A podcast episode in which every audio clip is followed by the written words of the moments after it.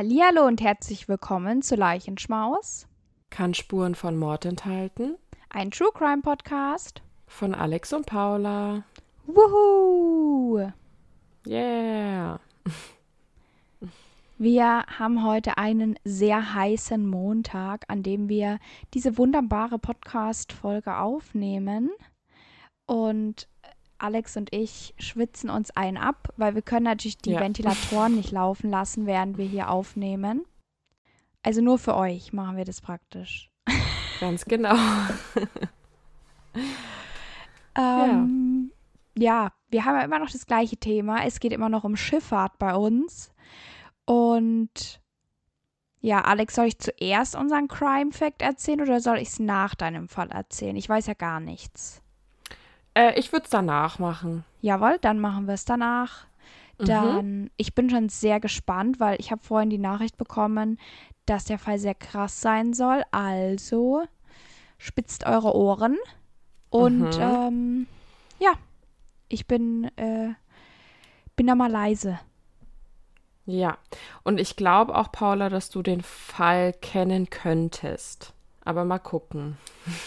Also, und zwar gibt es jetzt kurz eine Info zu Kreuzfahrtschiffen. Der Fall von heute, der spielt nämlich 1998. Und früher in den 80er und 90er Jahren war es so, dass wenn etwas auf einem Schiff passiert ist, dann war quasi, also der Fall äh, spielt sich jetzt in Amerika oder beziehungsweise mit Amerikanern teilweise ab. Und früher war es eben so, dass wenn etwas auf einem Schiff passiert ist, war der amerikanischen Regierung quasi, waren die Hände gebunden. Also sobald das Schiff in internationalen Gewässern war, galt quasi das amerikanische Rechtssystem nicht mehr. Dafür traten dann oder treten dann die Gesetze des jeweiligen Landes in Kraft, in dem das Schiff registriert ist. Das ist sehr oft Norwegen, das ist heute, glaube ich, immer noch so. Oder wo das Schiff den letzten Stopp hatte. Also quasi da, wo das Schiff das letzte Mal angehalten hatte. Und da ist dann auch die Polizei des Ortes zuständig. Also das FBI, das konnte früher oft nicht so viel machen. Heute gelten dann mittlerweile schon andere Gesetze, aber trotzdem noch andere Gesetze auf dem offenen Meer als auf dem Land. Amy Lynn Bradley ist 23 Jahre alt. Sie hat dunkles Haar und braune Augen. Sie hat soeben ihr Psychologiestudium an der Radford University in Virginia absolviert und hat ein sehr gutes Verhältnis zu ihrer Familie, mit denen sie 1998 im März in den Urlaub geht. Die Familie besteht aus ihren beiden Eltern Ron und Ivor Bradley und ihrem Bruder Brad. Gemeinsam gehen sie an Bord eines Kreuzfahrtschiffs namens Rhapsody of the Seas. Sie sind unterwegs auf einer einwöchigen Karibik-Kreuzfahrt, auf der machen sie eben Halt an verschiedenen Inseln in der Region. Amy hat eigentlich sehr große Angst davor, auf hoher See zu sein. Obwohl sie sehr gut schwimmen kann und auch Rettungsschwimmerin ist, äußert sie schon lange vor dem Antritt der Reise ihre Bedenken darüber, so weit vom Land entfernt zu sein und überlegt überhaupt, ob sie quasi mit in den Urlaub soll. Der Grund, wieso der Urlaub überhaupt auf dem Kreuzfahrtschiff stattfindet, ist, dass Amys Bruder zu seiner Anstellung bei einer Versicherungsagentur diese Kreuzfahrt geschenkt bekommen hat und er sich auch gewünscht hatte, dass Amy mit dabei ist, weil er ein sehr gutes Verhältnis zu Amy hat und sie gerne im Urlaub dabei haben wollte. So ließ sie sich dann eben am Ende auch überreden und steckte dieses mulmige Gefühl erstmal weg. Einen Tag bevor die Familie die Reise antritt, also am 20. März 1998, das ist der Tag vor der Abreise, da adoptiert Amy einen Hund, den sie Daisy nennt. Sie nimmt den Hund aber nicht mit auf die Kreuzfahrt, die waren auch nur eine Woche weg. Deswegen wollte sie ihn dann quasi direkt nach dem Urlaub abholen. Also sie hat schon alle Papiere ready gemacht und sowas und wollte den dann nach dem Urlaub einfach abholen. Die Kreuzfahrt, die startet am 21. März 1998 von Puerto Rico. Die Reise, die geht sieben Tage. Das Schiff ist 280 Meter lang, hat 2000 Passagiere und 700 Crewmitglieder. Von den Zimmern aus kann die Familie das Meer sehen. Die ersten paar Tage genießt die Familie ihren Urlaub zusammen. Sie besuchen die verschiedenen Regionen, an denen das Schiff hielt. Abends schlendern sie durch die Läden auf dem Schiff oder planschen im Pool. Also es war bis dahin ein entspannter Urlaub. Eines Abends trifft sich die Familie mit Arbeitskollegen von Amys Bruder. Sie gehen essen und verbringen den Abend miteinander. Die Kellner, die waren sehr verzaubert von Amy und fingen an, mit ihr zu flirten. Also die Kellner sind natürlich Teil der Crewmitglieder. Nach dem Essen fragt einer der Kellner, Ron und Iva, ob sie Amy fragen dürfen, ob sie Lust hätte, mit ihnen mit in eine Bar zu gehen. Amys Eltern erzählen ihr von dieser Unterhaltung. Die Bar heißt Carlos und Charlies und befindet sich auf Aruba. Das ist quasi ein Halteort des Kreuzfahrtschiffs gewesen. Amy hat allerdings kein Interesse daran, mit den Crewmitgliedern des Schiffs auszugehen, sagt das ihren Eltern auch so und sagt ihren Eltern außerdem, dass ihr die Crewmitglieder Angst machen würden. Die waren also sehr aufdringlich teilweise. Am 23. März 1998 macht das Schiff Halt in Aruba. Die Familie macht ein bisschen Sightseeing und erkundet die Insel. War ein ganz normaler Touritag und abends kehren sie wieder zurück und befinden sich auf dem Schiff. Auf dem Schiff findet am Abend des 23. März eine Dinnerparty statt und aus diesem Grund macht sich die Familie schick und freut sich auf den gemeinsamen Abend. Auf dem Schiff findet eben die Party statt. Da Dafür kommen sogar Tänzer aus Aruba an Bord und auch Einheimische, die mitfeiern wollen. Da gab es damals keine großen Kontrollen, die dann überwacht haben, wer das Schiff betritt und wer nicht. Und während alle Party machen und den Abend genießen, besuchen Amy und Iva das vierte Deck des Schiffs und dort gibt es die ausgedruckten Fotos eines Fotografs, der ebenfalls zur Schiffscrew gehört und wo die Familie eben vorher hat Fotos machen lassen. Merkwürdigerweise gibt es von jedem Passagier, der sich fotografieren hat lassen, das ausgedruckte Bild, außer von Amy. Die Bilder, die sind nicht auffindbar. Also die Familie hat sich von dem Fotografen fotografieren lassen und nur Amys Bilder fehlen. Und sogar der Fotograf wundert sich darüber, weil er sich noch ganz genau daran erinnern konnte, die Fotos von Amy entwickelt zu haben. Der Fotograf hätte auch easy nochmal Fotos von Amy machen können, aber die Mutter, die wunderte sich einfach die ganze Zeit, wer diese Fotos gekauft hat. Also die Fotos wurden wurden verkauft und irgendwer muss dann das Foto von Amy gekauft haben. Es war aber niemand aus der Familie. Also wer wollte diese Fotos von Amy kaufen wollen oder war da irgendein Fehler, der passiert ist, das wussten sie nicht. Amy und ihre Mutter versuchen aber nicht weiter darüber nachzudenken und versuchen den Abend zu genießen. Sie gehen also wieder zurück zur Party und haben weiter Spaß. Im Verlauf des Abends freundet sich Amy mit dem Bassisten der Band an, die vor Ort spielt. Dieser wird von allen Yellow genannt. Es wird getrunken, gelacht und getanzt und um 1.30 Uhr gehen die Eltern dann zurück in ihre Suite auf dem achten Deck und Amy und ihr Bruder bleiben weiterhin bei der Party und gehen dann zusammen mit der Band in die Disco des Schiffes. Also ich meine, diese Kreuzfahrtschiffe sind ja riesengroß. Das ist ja wie, als würdest du eine eigene Welt betreten mit Shopping-Möglichkeiten, Partys, Bars und was weiß ich. Und da gibt es eben auch eine Disco. Um circa 3 Uhr nachts tanzt Amy laut Zeugenaussagen sehr eng mit Yellow. Brad geht so circa um 3.30 Uhr ins Bett. Kurz danach sehen mehrere Zeugen Amy alleine zu einem Lift rüberlaufen. In der Disco sind zu dem Zeitpunkt noch 30 bis 40 Passagiere am Feiern. Amy ist circa fünf Minuten später in ihrer Suite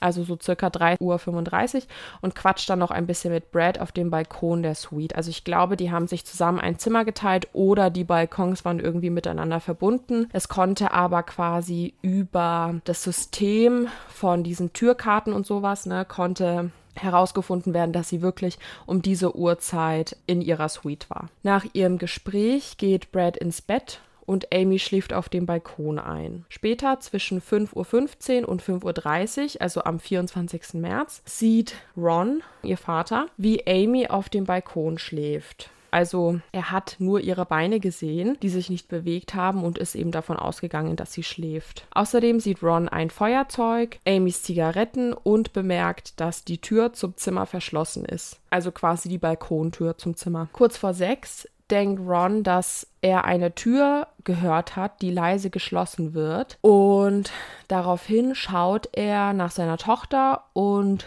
sie ist weg. Also er sieht da das erste Mal, dass Amy weg ist. Alles scheint wie vorher zu sein, außer dass eben Amy weg ist und mit ihr fehlt dann auch ihr Feuerzeug und ihre Zigaretten und außerdem ist die Balkontür ein Kleinspalt geöffnet. Zudem hat Amy ihre Schuhe dagelassen und auch ihren Ausweis nicht mitgenommen. Und das kommt Ron alles sehr suspekt vor. Also beschließt er, sich auf die Suche nach Amy zu machen. Und nachdem Amy wie vom Erdboden verschluckt ist, macht sich Ron auch sehr große Sorgen um sie. Also er hatte da schon ein bisschen nach ihr geschaut. Er macht sich dann sofort auf den Weg zur Schiff-Security. Diese meinte, dass Amy nicht so einfach von dem Schiff runtergekommen sein kann. Sie müsste sich also noch auf dem Schiff befinden. Also es war erst nur eine Stunde her, seit Ron angefangen hatte, nach Amy zu suchen. Und auf diesem riesengroßen Schiff würde das etwas länger dauern als nur eine Stunde. Mittlerweile ist jetzt die gesamte Familie wach und versucht panisch, Amy auf diesem Kreuzfahrtschiff zu finden. Außerdem sucht auch die Crew das ganze Schiff nach ihr ab. Das passierte alles, als das Schiff nachts im Hafen von Curacao lag. Tagsüber war dann die Zeit, die Passagiere rauszulassen und Amys Familie rannte zum Kapitän, um darum zu beten, die Passagiere noch nicht rauszulassen. Falls jemand Amy entführt hatte oder bei sich hatte und sie unauffällig vom Schiff transportieren würde. Also die Familie wollte eine Durchsage machen, über Amys Verschwinden berichten und auch Flyer verteilen von Amy, damit quasi endlich jemand herausfinden konnte, wo sie steckt. Der Kapitän, der lehnt das alles aber ab. Er möchte schließlich nicht, dass sich Panik auf dem Schiff entwickelt, nur weil ein Mädchen verschwunden ist. Nachdem die Familie dann den Kapitän den gesamten Tag anfleht, entschließt er sich dazu, eine kleine Durchsage zu machen, nämlich, dass Amy Lynn Bradley sich melden sollte. Er erwähnt aber kein einziges Mal, dass sie vermisst wird. Der Security-Typ hat ja auch nach Amy gesucht und ist dabei auf Yellow gestoßen. Als Yellow von der Security dann nach Amys Verschwinden befragt wird, sagt er, es täte ihm leid für sie, aber er wüsste von nichts. Kurze Zeit später sagt der Kapitän der Familie, dass er denkt, dass Amy über Bord gegangen sei. Das ergibt aber auch keinen Sinn, weil die Reling im Kreuzfahrtschiff sehr, sehr hoch ist und Amy bewusst darüber gestiegen sein müsste äh, und ins Wasser gesprungen sein müsste oder ja, ja, oder halt drüber gestiegen und ausgerutscht und dann ins Wasser gefallen sein müsste. Also es gibt keine andere Möglichkeit, um über Bord zu gehen und es gibt auch keine handfesten Beweise, die diese Aussage stützen. Der Kapitän sagt dem Bradleys, er würde eine Seeuntersuchung anordnen, um nach Amys Leiche zu suchen, weil wenn sie wirklich über Bord gegangen ist, dann müsste sie auf jeden Fall tot sein. Bei der Suche wurde aber nichts gefunden. Daraufhin werden die Bradleys dann von einem Crewmitglied angesprochen. Dieser Mitarbeiter riet den Eltern dazu, in Curacao mit dem FBI zu sprechen und Amy vermisst zu melden. Das macht die Familie dann auch sofort und verständigt zusätzlich auch nochmal die amerikanischen Behörden. Und es hieß aber, dass diese 24 Stunden bräuchten, um nach Curacao zu kommen. Und jetzt stecken die Bradleys eben in einem sehr großen Zwiespalt Zwiespalt, weil der Kapitän sich nämlich weigert, 24 Stunden auf die Ermittler zu warten. Und jetzt sind sie sich nicht sicher, ob sie in Curacao bleiben sollen und nach Amy suchen sollen oder ob sie mit dem Schiff weiterfahren sollen. Schlussendlich bleibt die Familie dann in Curacao, um weiterhin nach Amy zu suchen. Und in Curacao ist es halt so, damals ist es so und jetzt ist es, glaube ich, immer noch so, dass der Drogenhandel da sehr, sehr stark ist und auch der Sextourismus. In Curacao ist Prostitution nämlich legal und es gibt auch sehr, sehr sehr viel Sexhandel dort. Mit dem Sextourismus und Drogenhandel gibt es leider eben auch viel Sexhandel. Frauen werden teilweise entführt und in Bordells gezwungen. Dort werden sie erpresst und bedroht und eben gezwungen, sich zu prostituieren. Und wenn jetzt jemand zum Beispiel einen bestimmten Typ haben möchte in so einem Bordell, der jetzt helle Haare, blaue Augen hat zum Beispiel, dann wird diese Person halt auch gesucht ne, um sie dahin zu bringen. Amy hat jetzt dunkle Haare und dunkle Augen, aber ihr wisst ja, was ich meine. Kann gut sein, dass da jemand nach ihr gesucht hat quasi. Von den Gesetzen her hat Curacao mehr Recht, da sind aber sehr viele Beamte korrupt und die einzige Hilfe sind quasi die amerikanischen Behörden und das FBI. Diese müssen sich aber auch an die Gesetze halten, die in Curacao gelten. Das gleiche gilt auch für das Kreuzfahrtschiff. Die amerikanischen Behörden, die dürfen das Schiff also nicht einfach stürmen und zwingen anzuhalten. Sie brauchen dafür eine Erlaubnis vom Kapitän und der Schiffscrew. Außerdem darf die Polizei auch nicht selbstständig das ganze Schiff absuchen, sondern nur dort, wo es ihnen erlaubt wird. Und dann kommt noch dazu, dass die Behörden auch keinen Zugriff auf Überwachungskameras oder Sicherheitsinformationen zum Schiff haben. Nachdem das FBI die Schiffscrew befragt, kommt heraus, dass die Crew gar nicht das gesamte Schiff abgesucht hat sondern nur einen Teil oder nur. Am 26. März 1998 darf das FBI das Schiff das erste Mal betreten. Sie durchsuchen das Schiff und untersuchen die Reling. Und auch hierbei entdecken sie keine handfesten Beweise dafür, dass Amy versehentlich über Bord gegangen ist und auch nicht dafür, dass sie bewusst runtergesprungen ist. Danach fragen die Beamten nochmals die Schiffscrew und sprechen hier unter anderem auch mit Yellow. Laut Yellows Angaben hat er Amy das letzte Mal um 1 Uhr morgens gesehen, als sie zusammen einen Drink getrunken haben. Danach habe er sie nicht mehr getroffen. Es gibt aber viele Zeugen, die Amy und Yellow eng umschlungen tanzen gesehen haben und deswegen kursieren auch schon Gerüchte auf dem Schiff, dass Yellow irgendwas mit Amys Verschwinden zu tun hat. Daraufhin sprechen zwei Frauen die Bradleys an und sagen, dass sie Amy um 6 Uhr morgens gesehen haben, also kurz bevor sie verschwunden ist. Amy hatte um 6 Uhr den Lift neben der Disco mit Begleitung verlassen. Und kannst du erraten, wer das war? Ich tippe mal auf Yellow. Ja, ganz genau. Es war Yellow. Die zwei Frauen haben mitbekommen, wie Amy und Yellow zur Bar sind. Dort habe Yellow Musik angemacht und hätte Amy ein dunkles Getränk gegeben. Und die Mädels, die haben vermutet, dass es entweder Cola oder Kaffee ist. Und kurze Zeit später waren Yellow und Amy dann auf einmal weg. Ungefähr zum selben Zeitpunkt hat Ron dann angefangen, nach Amy zu suchen. Kurze Zeit nachdem Yellow mit Amy verschwunden war, haben eben die zwei Frauen Yellow ohne Begleitung den Fahrstuhl verlassen sehen. Die Frauen wussten allerdings nicht, dass Amy vermisst wird und deswegen wunderten sie sich auch nicht, äh, dass Yellow wieder alleine auftaucht. Und es hat auch insgesamt drei Tage gedauert, bis die Frauen das der Familie erzählten, weil sie ja nicht wussten, dass Amy verschwunden ist. Auf dem Schiff gibt es außerdem einen Kameramann, der während der Fahrt Videos gedreht hat.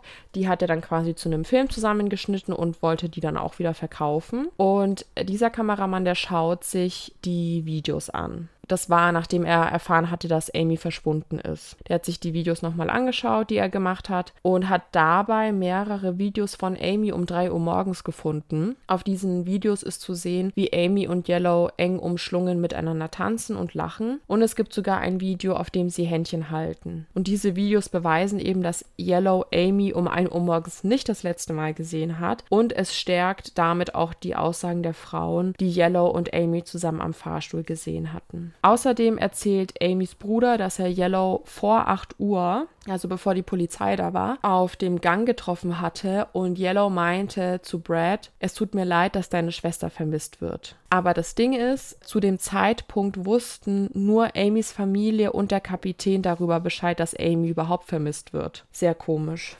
Dann taucht da so ein Typ auf, der dem Kameramann erzählt, er sei ein Familienfreund der Bradleys und dieser Mann würde eben die Videoaufnahmen von Amy der Familie übergeben und später dann dem FBI. Der Kameramann gibt diesem Herrn zum Glück nur eine Kopie von den Aufnahmen. Der Mann kam ihm nämlich schon etwas suspekt vor. Er kennt ja aber die Familie nicht und wusste nicht, wer da alles mit dabei ist. Deswegen hat er ihm eine Kopie von diesen Aufnahmen gegeben. Kurze Zeit später bekommt der Kameramann einen merkwürdigen Anruf von der Security. Und zwar sagt da der Security-Typ, dass der Kameramann Kameramann ihm auf der Stelle alle Videoaufnahmen und alle Kopien, die er besitze, geben soll, und zwar sofort, weil das nämlich das FBI so wollte. Auch diese Situation kam ihm wieder sehr komisch vor, also sagte er nur, dass er das bereits getan hatte und das FBI selber zu ihm kommen soll, wenn sie noch etwas von ihm möchten. Und deswegen konnte er die Tapes dann eben auch behalten. Nach den Ermittlungen der Polizei und dem FBI kam heraus, dass Amy nicht absichtlich oder aus Versehen vom Schiff gefallen ist,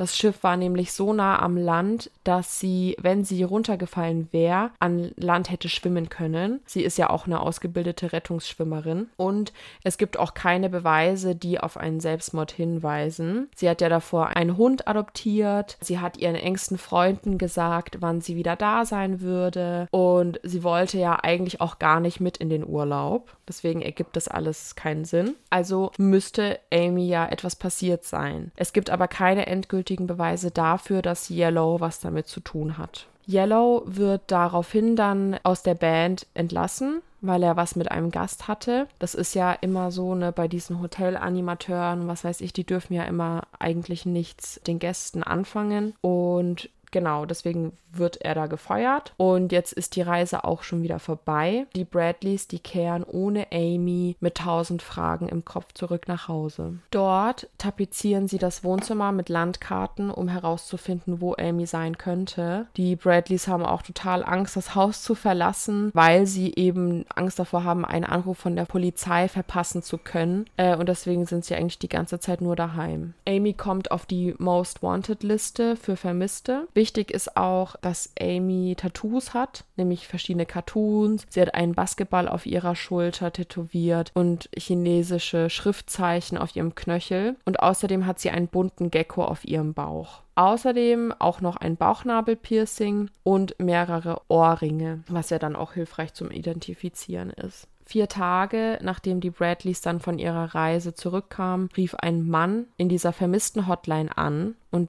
dieser Herr, der spricht Spanisch. Und daraufhin holen die Bradleys eben ihre Nachbarn, die Spanisch sprechen können, damit sie besser mit dem Mann kommunizieren können. Der Mann, der kommt aus Puerto Rico und also das habe ich nicht ganz verstanden. Entweder war er Taxifahrer, der sich in einer Polizeiausbildung also befindet, oder er war direkt in der Polizeiausbildung, aber ich glaube, er war ein Taxifahrer, der in der Ausbildung sich befunden hat. Er habe das Bild von Amy bemerkt und ihm ist aufgefallen, dass er sie vor kurzem erst gesehen hatte. Und zwar sah er sie, wie sie im Hafen von Puerto Rico von einem Mann in ein Taxi gezwungen wurde, kurz nachdem das Kreuzfahrtschiff die Fahrt beendet hatte. Und Amy muss eben laut diesen Aussagen dann die ganze Zeit auf dem Schiff gewesen sein, wenn das wirklich stimmt. Der Herr, der konnte sich das Ganze so gut einprägen, weil das wie ein Polizeigriff aussah, weil Amy richtig in das Auto gedrückt wurde und außerdem sah sie sehr benommen aus, also nicht ganz bei Sinnen und auch traurig. Nach diesem Anruf machen sich die Bradleys dann wieder auf den Weg nach Puerto Rico, um herauszufinden, was vor sich geht. Laut dieser Aussagen muss das Kreuzfahrtschiff und deren Crew ja irgendwie darin verwickelt sein, wenn Amy die ganze Zeit auf dem Schiff gewesen war und niemand sie gefunden hat. Sie engagieren Privatdetektive, die verdeckt auf das Schiff gehen, diese finden aber nichts heraus und unter anderem beauftragen die Bradleys auch Wahrsager. Diese führen aber auch nicht zu Amy. Die Familie stellt nun also ihre eigene Theorie auf. Sie denken, dass Yellow Amy ein Betäubungsmittel in ihren Drink packt hat und dann mit ihr zum eigenen Fahrstuhl der Band auf das untere Deck gefahren ist. Dort, so glauben die Eltern, hat Yellow Amy in einen Müllcontainer gepackt und sie dann somit auf das Land geschmuggelt. Die Bradleys sind sich aber sehr sicher, dass Amy noch am Leben ist und erinnern sich an die Anfangszeit des Urlaubs, in der Amy sehr oft von diesen Crewmitgliedern angebaggert wurde. Und Amy meinte ja selber eben, dass sie auch nicht mit ihnen weggehen würde, weil sie Angst vor ihnen hat. Und auch die Sache mit den Fotos, dass Amys Fotos verschwunden sind, das kommt ihnen alles sehr, sehr suspekt vor. Deswegen denken die Bradleys auch, dass Amy bewusst entführt wurde. Drei Wochen später veröffentlichen die Bradleys ein herzzerreißendes Video, in dem sie den Entführer anflehen, Amy gehen zu lassen. Die Familie würde keine Fragen stellen, sie möchten einfach nur, dass ihre Tochter zurück ist. Und tatsächlich meldet sich dann ein Taxifahrer bei der Familie. Dieser meinte, er hätte Amy in Curacao gesehen, äh, sie hat nicht ängstlich gewirkt und hat aber mehrere Menschen nach einem Telefon gefragt gefragt. Die Familie Bradley, die übergibt diesen Taxifahrer dann zum FBI und kümmert sich um die Medienarbeit. Also sie waren zum Beispiel bei Dr. Phil oder auch bei Most Wanted America und haben da eben über Amys Fall geredet. Sieben Monate nach Amys Verschwinden hat das FBI immer noch keine Spur von Amy gefunden. Und einen Monat danach finden die Bradleys heraus, dass das FBI kein einziges Mal mit dem Taxifahrer gesprochen hat. Daraufhin holen die Bradleys Interpol dazu. Diese befragen die Taxifahrer dann und zeigen ihnen ein Bild von Amy und diese können dann auch zu 100% bezeugen, dass sie Amy wirklich gesehen haben. Also sie haben sie erkannt. Das war nicht nur ein Taxifahrer, das waren ja äh, zwei Stück, die sie gesehen hatten. Genau. Die Bradleys, die sind natürlich stinksauer, nachdem ein Mann dann den Beitrag zu Amy auf Most Wanted America gesehen hat, glaubt ein Mann Amy am Strand von Curacao wieder gesehen gesehen zu haben. Das war fünf Monate nach ihrem Verschwinden, weil er sie nämlich an ihren Tattoos erkannt hat. Amy kam mit zwei Männern auf diesen Herrn zu, der heißt David. Und Amy sah sehr ängstlich aus und auch so, als würde sie nicht freiwillig mit den Männern laufen. Außerdem hatte er sehr intensiven Blickkontakt zu Amy und David hatte das Gefühl, dass Amy ihm was damit sagen will. Als sie dann aber von einem dieser Männer weggestoßen wird, schauten diese Männer David sehr sehr böse an. Er wusste zu dem Zeitpunkt, glaube ich, auch nicht, dass Amy verschwunden ist. Er hatte nämlich die Bradleys, nachdem er das dann erfahren hat und die Folge gesehen hat auf Most Wanted America, sofort Kontakt zu den Bradleys aufgenommen und hat sie auch besucht, weil er ihnen unbedingt helfen wollte, Amy zu finden. Aber auch hier sind sie bei der Suche gescheitert. Im Juni 1999 beschließen Amys Eltern dann, Amy für tot zu erklären. Das mussten sie machen, damit sie das Kreuzfahrtschiff Schiff wenigstens verklagen können. Das ging nur, wenn Amy quasi als tot erklärt ist. Die Klage, die wird aber abgelehnt, weil sich nämlich über 100 Zeugen gemeldet haben, die Amy in Curacao gesehen haben und sie sehr in Anführungsstrichen glücklich aussah und aus diesem Grund denkt das Gericht, dass Amy nur weggelaufen ist. Dann meldet sich eine Frau bei den Bradleys. Diese sieht Amy angeblich öfters im Supermarkt in Curacao, immer in Begleitung von einem tätowierten blonden Mann. Sie würde in einem großen Haus leben, wo diese Frau als Köchin arbeitet, also die Frau, die angerufen hat. Das Haus ist sehr groß, stark umzäunt und auch sehr stark von Wachen überwacht. Kurz darauf bekommen die Bradleys dann eine Mail von einem Frank Jones. Das soll ein ehemaliges Army-Mitglied gewesen sein. Dieser Frank Jones, der weiß angeblich, dass Amy von kolumbianischen Gangstern festgehalten wird und er möchte der Familie helfen, sie zu befreien. Die Familie glaubt ihm erstmal nicht, aber er hat einen Beweis. Die Zeugin, die sich davor bei den Bradleys gemeldet hatte, die hört immer wieder ein bestimmtes Lied. Und daher kennt Frank Jones dieses Lied. Und dieses Lied ist ein Lied, was Amys Mutter Amy früher immer zum Schlafengehen vorgesungen hatte. Das war quasi ein Beweis für die Eltern. Und außerdem hatte er ein Foto von einem blonden Mann darauf und einer Frau, die Amy ziemlich ziemlich ähnlich sieht und eben auch dieselben Tattoos hatte wie Amy. Die Bradleys, die freuen sich natürlich sehr darüber und hoffen auf Franks Hilfe. Dieser engagiert noch zwei Navy SEALs, die er von damals kennt. Und die Bradleys geben Frank 200 10.000 US-Dollar dafür, dass er Amy retten soll. Nun sollen die Bradleys nach Florida fliegen und auf einen Anruf von Amy warten. Diese Mission verzögert sich aber, denn Frank ruft an und sagt, dass auf ihn und seine zwei Freunde geschossen wurde und er meint, dass Amy in einer viel größeren Gefahr schwebt, als er vermutet hatte und sie können dieses Haus aus diesem Grund noch nicht stürmen. Beten die Bradleys weiterhin dafür, dass Amy zurückkommt und dass Frank quasi Amy weiterhin retten möchte. Die Bradleys warten nun also im Hotelzimmer in Florida auf einen Anruf. Sie trauen sich wieder nicht aus dem Hotelzimmer Zimmer, weil sie Angst davor haben, einen Anruf zu verpassen. Die essen kaum, die schlafen kaum und eine Woche später klingelt dann auch das Telefon. Am Telefon ist aber nicht Frank zu hören, sondern einer der Navy Seals, die Frank mitgenommen hat. Und zwar hat dieser Navy Seal das Haus lange beobachtet und musste dann feststellen, dass Amy gar nicht dort war. Er hätte abends aber mitgehört, wie Frank den Eltern am Telefon gesagt hätte, dass er Amy gesehen habe, obwohl das quasi nicht die Wahrheit war.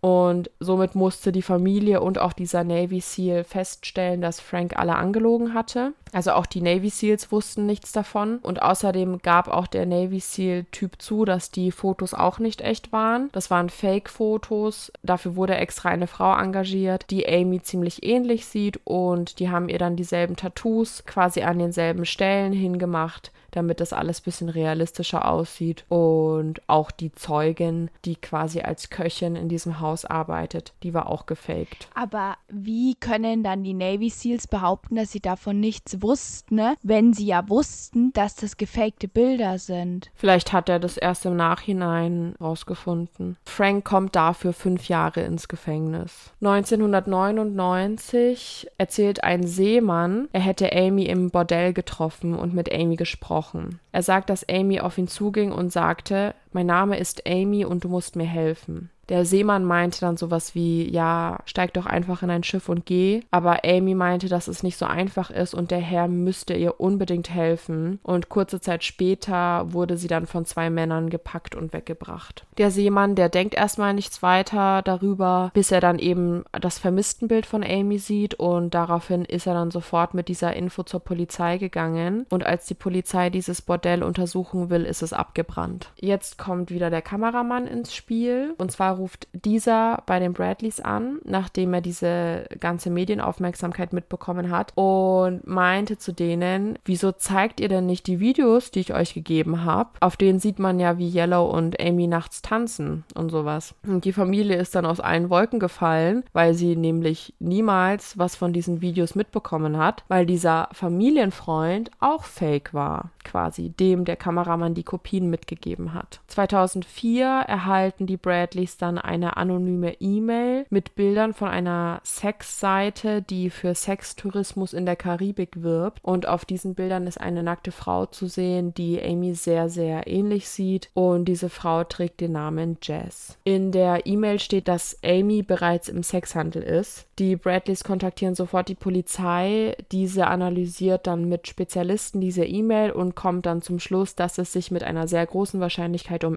Amy handeln könnte. Aber auch mit dieser E-Mail kommt die Polizei nicht weiter. 2005 geht eine Frau namens Judy Moore auf eine öffentliche Toilette in Barbados und als sie auf dem Klo sitzt, hört sie, wie mehrere Männer mit einer Frau reinkommen und diese bedrohen. Die Männer sagen, wir haben einen Deal abgeschlossen, du versaust uns das besser nicht und gehorchst jetzt. Judy hört, wie die Männer das Badezimmer verlassen. Sie geht raus und spricht mit der Frau, weil die auch total hilflos und fertig aussah. Und da findet sie heraus, dass die Frau in ihren 40er Jahren ist und als Judy die Frau fragt, wer sie ist, woher sie kommt und wie sie ihr helfen kann, sagt die Frau, sie stamme aus Virginia und heißt eigentlich Amy. Aber noch bevor Amy was sagen konnte, stürmen die Männer wieder rein und zerren Amy aus dem Badezimmer. Und äh, Judy konnte sich davor eben noch rechtzeitig verstecken und ist dann mit diesen Informationen zur Polizei und zum FBI. Seit dieser Begegnung wurde Amy nie wieder gesehen. Bis heute wurde Amy nicht gefunden und das FBI, das sucht immer noch nach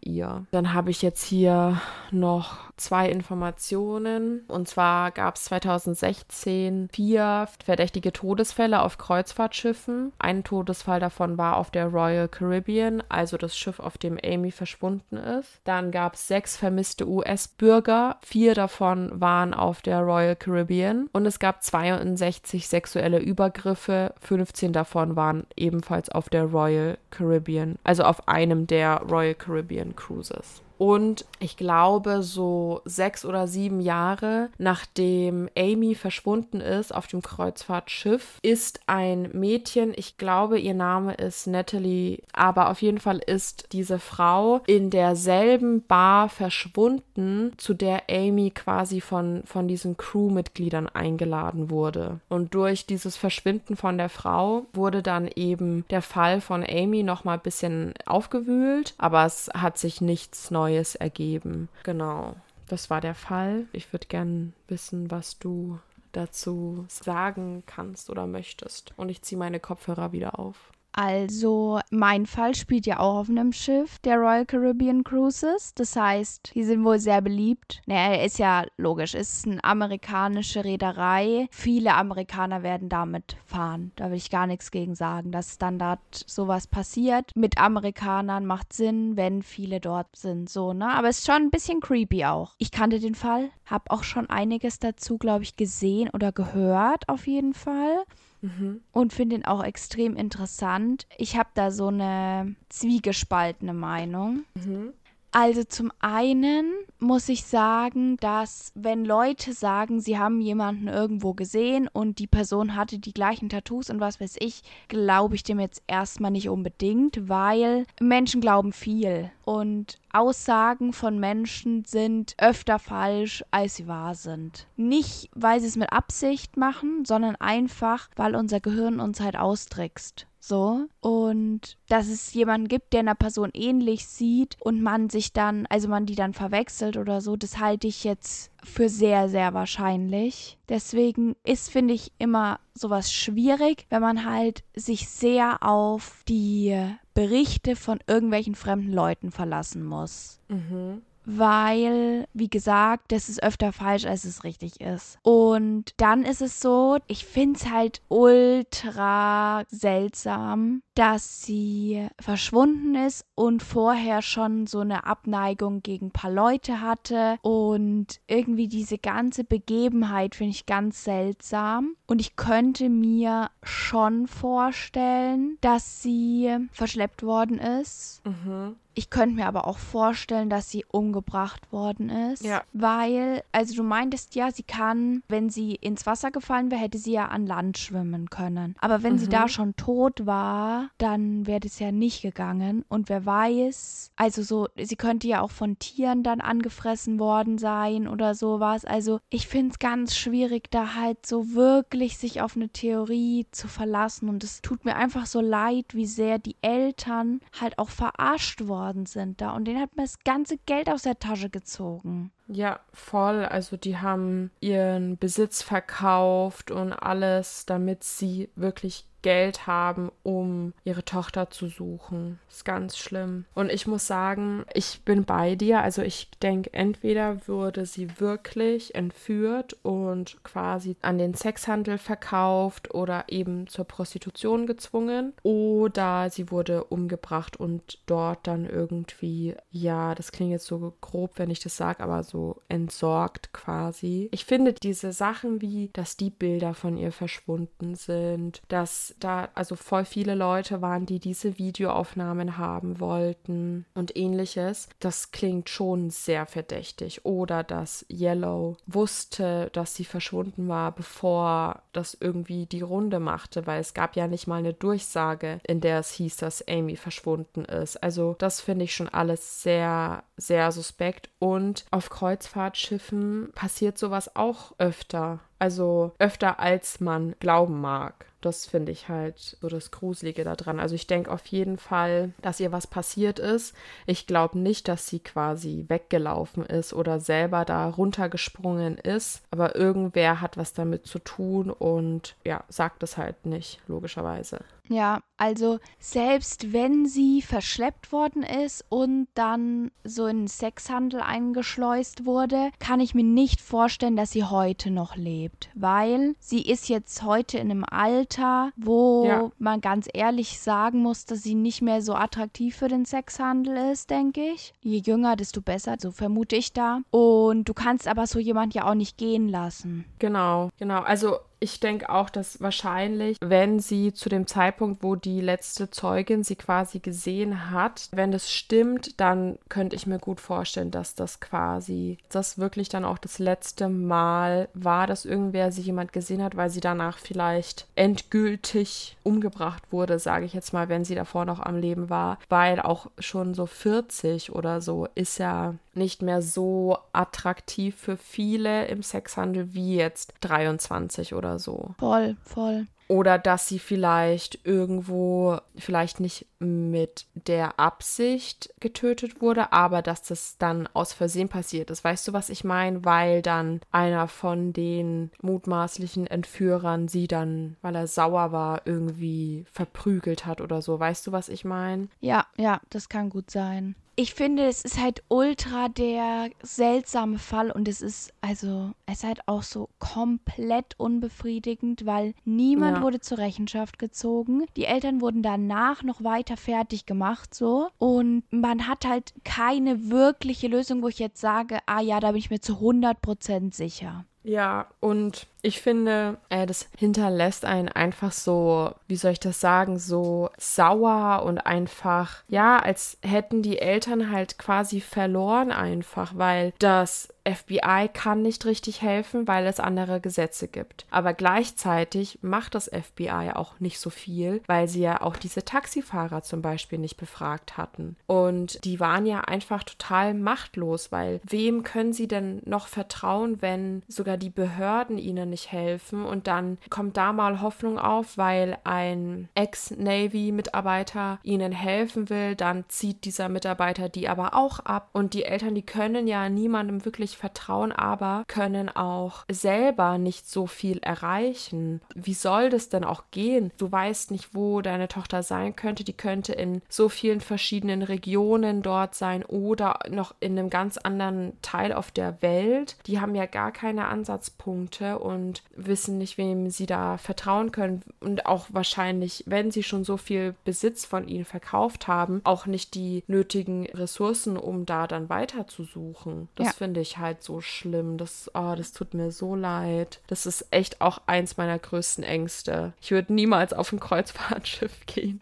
Also ich finde, prinzipiell bin ich immer so, also dass ich eher sage, je logischer oder je naheliegender etwas klingt, desto wahrscheinlicher ist es auch. Also, dass sie von jemandem bedrängt worden ist und es dann zu einem Streit kam und die Person sie umgebracht hat, halte ich für wahrscheinlicher, als dass sie in den Sexhandel kommen ist. Echt? Ja, weil das naheliegender ist. Also davon würde man zuerst ausgehen. Sowas passiert viel häufiger. Aber in ihrem Fall gibt es halt so viele Sachen, die darauf hindeuten, dass es auch, dass sie halt im Sexhandel zum Beispiel gelandet sein könnte oder eben im Menschenhandel einfach. Und dann ist der Punkt, dass ich glaube, dass du auch nie eine Lösung findest, weil Leute, die sich damit beschäftigen und die das als ihren Job haben, da wirst du keine Wahrheit drüber erfahren, weil sonst würde es ja. es gar nicht mehr geben. Und es gibt es noch zu Genüge. Genau, und ich meine, wenn du da irgendwas weißt, dann wirst du ja direkt umgebracht. Ja, ja. Und was auch noch komisch ist, ist ja, dass dieses Bordell abgebrannt ist. Ja, das fand ich auch ganz sass, muss ich sagen. So, okay, what the fuck? Ja, weil wenn schon Interpol eingeschaltet ist, das ist alles in den Medien gewesen, also Dr. Phil, Most Wanted America. Die Familie hat sie in ganz viele Suchorganisationen eingetragen. Das macht ja schon die Runde irgendwie. Und wenn das wirklich so war, dass der Zeuge mit ihr gesprochen hat und die von der Security weggetragen wurde, dann ist das schon echt auffällig, ja. finde ich. Ja, keine Ahnung. Also ich glaube nicht, dass wir da nochmal eine Lösung zu dem Fall kriegen, weil wie gesagt, ich denke, dass sie höchstwahrscheinlich tot ist inzwischen, wenn sie es nicht schon von Anfang an war. Und dadurch, dass es keine wirklichen Beweise, sondern immer nur so Indizien gibt, gibt es halt auch nichts, was man nachprüfen kann, wenn man nicht ihre Leiche finden würde. Und ich kann mir gut vorstellen, dass es genug Frauen gäbe, die sich, auch wenn es zu ihrem eigenen Schutz ist, also sagen zum Beispiel, dass sie sie sind, also behaupten, dass mhm. sie Amy Lynn wären. Ja. So, wo ich jetzt gar nicht sagen will, oh, was für schlechte Menschen, weil man weiß nie, warum die das machen, ob sie vielleicht krank sind oder ob sie es machen, um die Aufmerksamkeit zu kriegen, dass ihnen geholfen wird. So, das weiß man ja nicht, aber das könnte ich mir jetzt schon vorstellen, dass sowas auch passieren kann. Aber ich glaube nicht, dass, dass man nochmal eine Lösung dazu finden wird. Und ich muss sagen, also ich war ja schon mal auf einer Kreuzfahrt, jetzt nicht auf einer Meereskreuzfahrt, sondern auf einer Flusskreuzfahrt. Es war mhm. sehr schön, ich fand es sehr toll. Ja, es ist natürlich sowas, wo man sich dann denkt, oh, das, das möchte ich nicht mehr machen. Oder da kriegt man Angst davor. Aber allgemein muss man halt sagen, dass halt das Gefährlichste ist halt immer noch das eigene Zuhause. Und ich glaube, man darf sich auch nicht zu viel Angst machen lassen von solchen Geschichten. Es ist aber nicht umweltfreundlich. Also, Leute, drüber nachdenken. Man sollte es trotzdem nicht machen. Ja, genau. Wegen der Umwelt. Aber ich meine, die Gesetze, die haben sich ja mittlerweile auch etwas geändert. Also wie gesagt, es gelten immer noch andere Gesetze auf dem offenen Meer als auf dem Land. Aber trotzdem ist es jetzt nicht mehr so wie früher, als das passiert ist. Also da wirst du auch inzwischen kontrolliert, wenn du auf das Schiff gehst oder so. Das war ja da auch nicht. Da konnten einfach Einheimische das Schiff stürmen und dort die Party mitfeiern. Das geht ja jetzt auch nicht. Ja, das ist ein guter Punkt, weil ich habe mir ja ein bisschen mal was zu internationalem Seerecht angeschaut mhm. und habe dazu ein bisschen was aufgeschrieben. Und tatsächlich, obwohl das bei dir ja, wann war es? 1998? Genau. Und seit 1994, um genau zu sein, seit dem 16.11.1994 gibt es das Seerechtsübereinkommen der Vereinten Nationen. Seitdem ist es gültig und durch dieses Übereinkommen gibt es eine 12-Meilen-Zone. Und es bedeutet, dass alle Gewässer, die nicht mehr als 12 Seemeilen von einer Küste entfernt sind, zu der Nation gehören, zu der die Küste gehört. Das nennt sich dann Hoheitsgewässer und dort gilt dann auch nationales Seerecht, also das, das Seerecht des jeweiligen Landes. Küstenstaaten dürfen diese Gebiete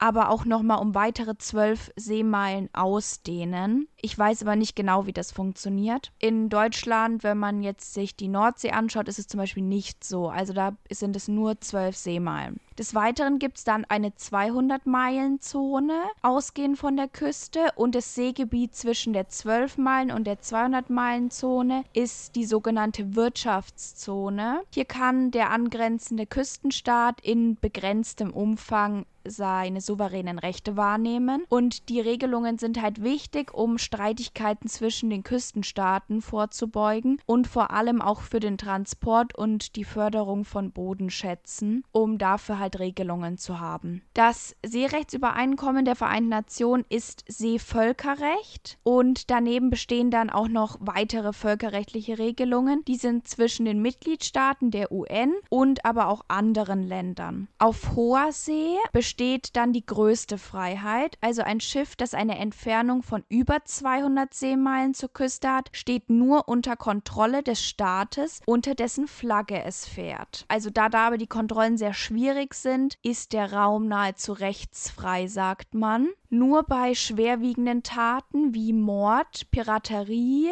und ich glaube Drogenhandel, also Drogenschmuggel, sind auch polizeiliche Maßnahmen anderer Staaten möglich. Eine Ausnahme stellt hierbei Kannibalismus dar.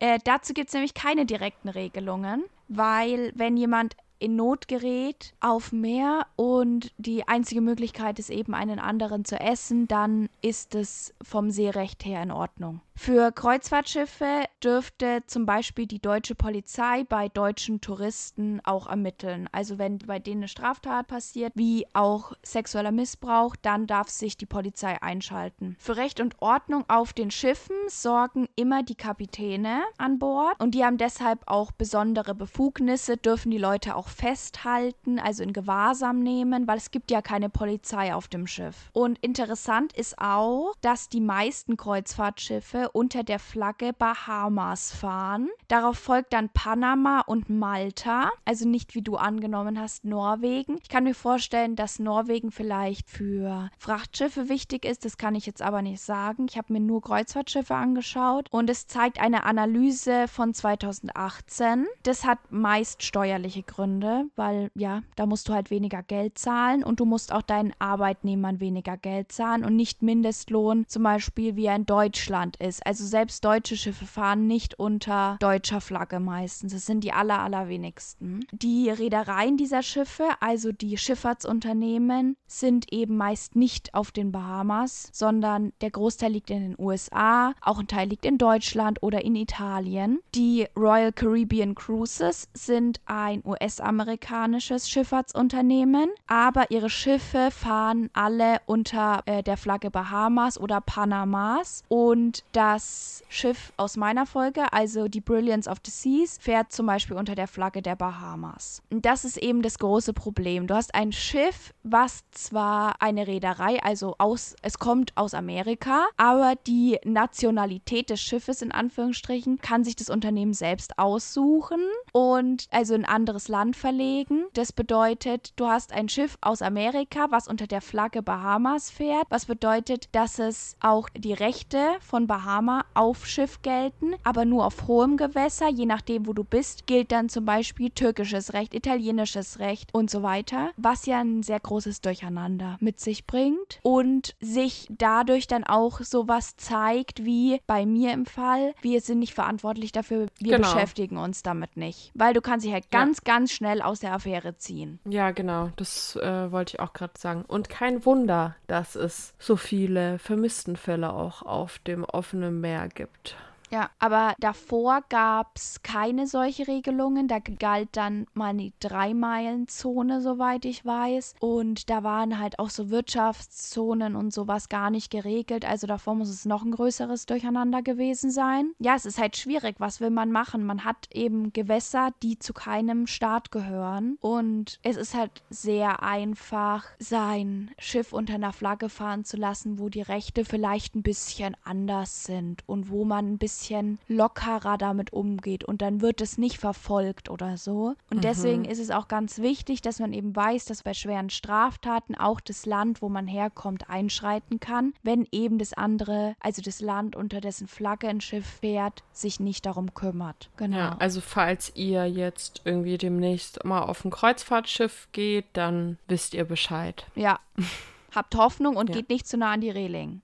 Auf jeden Fall nicht, bitte nicht. Aber nee, das, oh Gott, Alter, wenn ich mir, wenn ich mir schon ein riesen Kreuzfahrtschiff vorstelle, als mein Freund und ich im Urlaub in Italien waren, da sind wir an dem Hafen vorbeigefahren und da lagen auch die ähm, Kreuzfahrtschiffe. Alter, das sind ja Mordsviecher. Oh mein Gott, ich, ich finde, das kann man sich immer so nicht vorstellen, bis man das dann wirklich sieht. Weißt du, was ich meine? Alter, das sind ja eigene Planeten. Das ist ja riesig also ich finde das richtig krass. Ja, also ich denke, in Italien habt ihr bestimmt einige von der von den Costa Kreuzfahrtschiffen gesehen. Da ist auch die Costa Concordia dabei gewesen. Mhm. Die äh, kennt bestimmt jeder von euch. Mhm. So Kreuzfahrtschiffe sind schon richtige Kolosse. Also das ist ja. echt krass. Ich meine, natürlich ist das so ein Ding, wenn du da längere Zeit auf einem Schiff bist und du jetzt vielleicht auch nicht jeden Tag irgendwie an Land gehst oder selbst wenn, dann musst du eine eigene Welt darauf aufbauen, um diese Spannung für die Leute auch zu haben, um Erlebnisse zu bieten und sowas. So ist es jetzt bei, einer Nil bei unserer Nilkreuzfahrt auch nicht gewesen. Also da hat man jeden Tag ja einen Halt und man fährt nur nachts. Das heißt, heißt, das ist gar nicht so auf dieses, oh, wir sind jetzt da auf dem Wasser und machen den ganzen Tag nur was auf dem Schiff. Darauf ist es nicht ausgelegt. Da hast du gebuchte Touren. Du bist also den ganzen Tag unterwegs so. Und nur zum Essen und Trinken auf dem Schiff. Und ich glaube, wir hatten einen einzigen Tag, wo wir nicht angelegt haben. Genau. Aber das sind die halt anders geplant und getaktet natürlich. Ich meine, da ist man auch auf dem Nil. Kann ich von der einen Seite auf die andere gucken teilweise. So, das hast du ja auf dem Kreuzfahrtschiff nicht. Also schon, es ist schon krass. Ich finde die auch sehr mächtig. Ich finde, irgendwie hat das was. Ich finde, das sieht auch schön aus. Ich finde das irgendwie mega cool. Aber ja, allein der Umwelt zuliebe würde ich es, glaube ich, nicht mehr machen. Ja, das ja, ich verstehe das voll. Also als wir an diesen Kreuzfahrtschiffen vorbeigefahren sind, da dachte ich mir das eben auch. Also es wäre schon mal ganz interessant zu schauen, wie das so ist, auch halt auf dem Meer einfach die ganze Zeit zu sein und was du da für Fische siehst und was weiß ich, wenn du da überhaupt mal was siehst.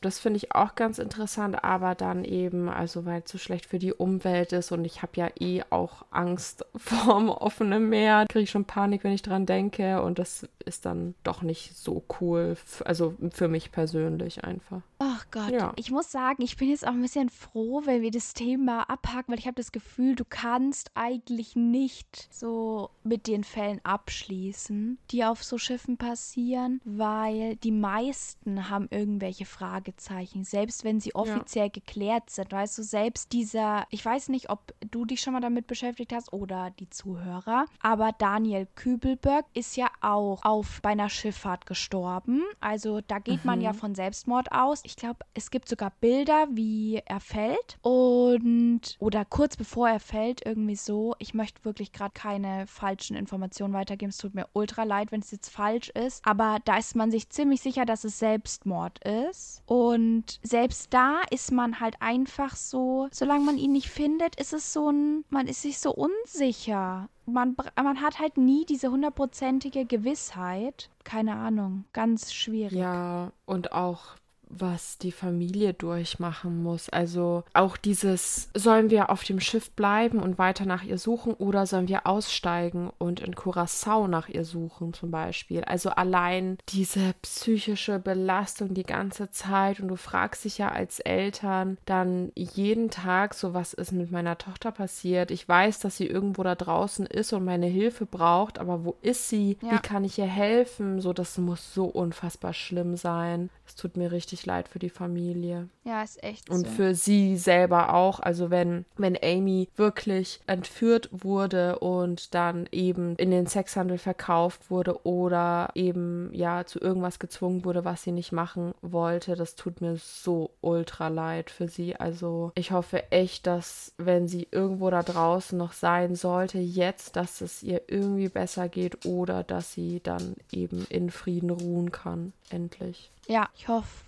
hoffe auch, dass alle Personen, die so vermisst werden, ob es jetzt Amy Lynn ist oder George oder Lana beziehungsweise Daniel Kübelböck. Ich, wie gesagt, ich kenne mich nicht zu 100% aus. Ich habe mal gelesen, dass ähm, sie sich ja zu ihrer Transidentität bekannt hat. Dann möchte ich das hier auch so sagen, Lana. Ich hoffe einfach, dass sie in Frieden ruhen, ihren Frieden gefunden haben, vielleicht auch irgendwie. Ja. Und auch wenn es mehr so was Gruseliges ist, vielleicht war das ein guter Ort für sie, ihren Frieden zu finden. Womit ich natürlich nicht sagen will, dass gut ist zu sterben, so. Also, you know. Ja, ja. Ist ja doch irgendwie auch friedlich auf dem Meer. Ja. Ich möchte gleich so einen ganz schnellen Übergang zu den Empfehlungen mhm. machen. Und zwar habe ich eine Empfehlung, die ich gar nicht richtig empfehlen kann, aber ihr versteht es gleich. Und zwar Daniel Kübelberg, Ein Mensch verschwindet. Ich glaube, es ist komplett auf Podimo. Kann man sich das anhören? Also, wenn ihr das habt, dann hört es doch mal an. Ich glaube, ich höre mir das jetzt dann auch an, weil ich finde es eigentlich ganz interessant und schließe dann damit mein Thema Kreuzfahrt für die nächste Zeit ab, weil dann bin ich, glaube ich, raus. Ja. Aber das ist sozusagen jetzt meine Empfehlung für uns alle. Genau. Und dann habe ich noch eine richtige Empfehlung, aber erstmal möchte ich deine hören, Alex. Meine Empfehlung ist ein Film. Den haben mein Freund und ich neulich angefangen. Wir haben einen Film angefangen vor ein paar Tagen. Also wir haben ihn noch nicht zu 100% zu Ende geschaut, weil es dann so spät geworden ist und der geht auch so zwei Stunden oder so. Aber der heißt Heart of Stone. Der läuft auf Netflix und das ist quasi ein Action- Netflix-Thriller. Und da geht es quasi um eine Undercover-Agentin, die eben ja versucht, so eine mächtige Waffe zu beschaffen. Und in dem Film ist mega interessant, weil eigentlich bin ich nicht so der Actionfilm-Fan, aber das ist, also ich mag es, dass die Protagonistin eben eine Frau ist, dass es so eine harte Agentin ist. Das finde ich voll cool. Und also das ist auch ein bisschen Plot-Twist-mäßig. Da passiert übelst der fette Plot-Twist mitten im Film, wo ich jetzt noch nicht so drüber reden möchte, ne? weil ich habe den ja auch noch nicht zu 100% zu Ende geschaut. Aber ich habe mir das angeschaut. Mein Freund ist eingeschlafen irgendwann und ich war noch so, wow, der ist jetzt nicht wieder da und da passieren so viele äh, Sachen.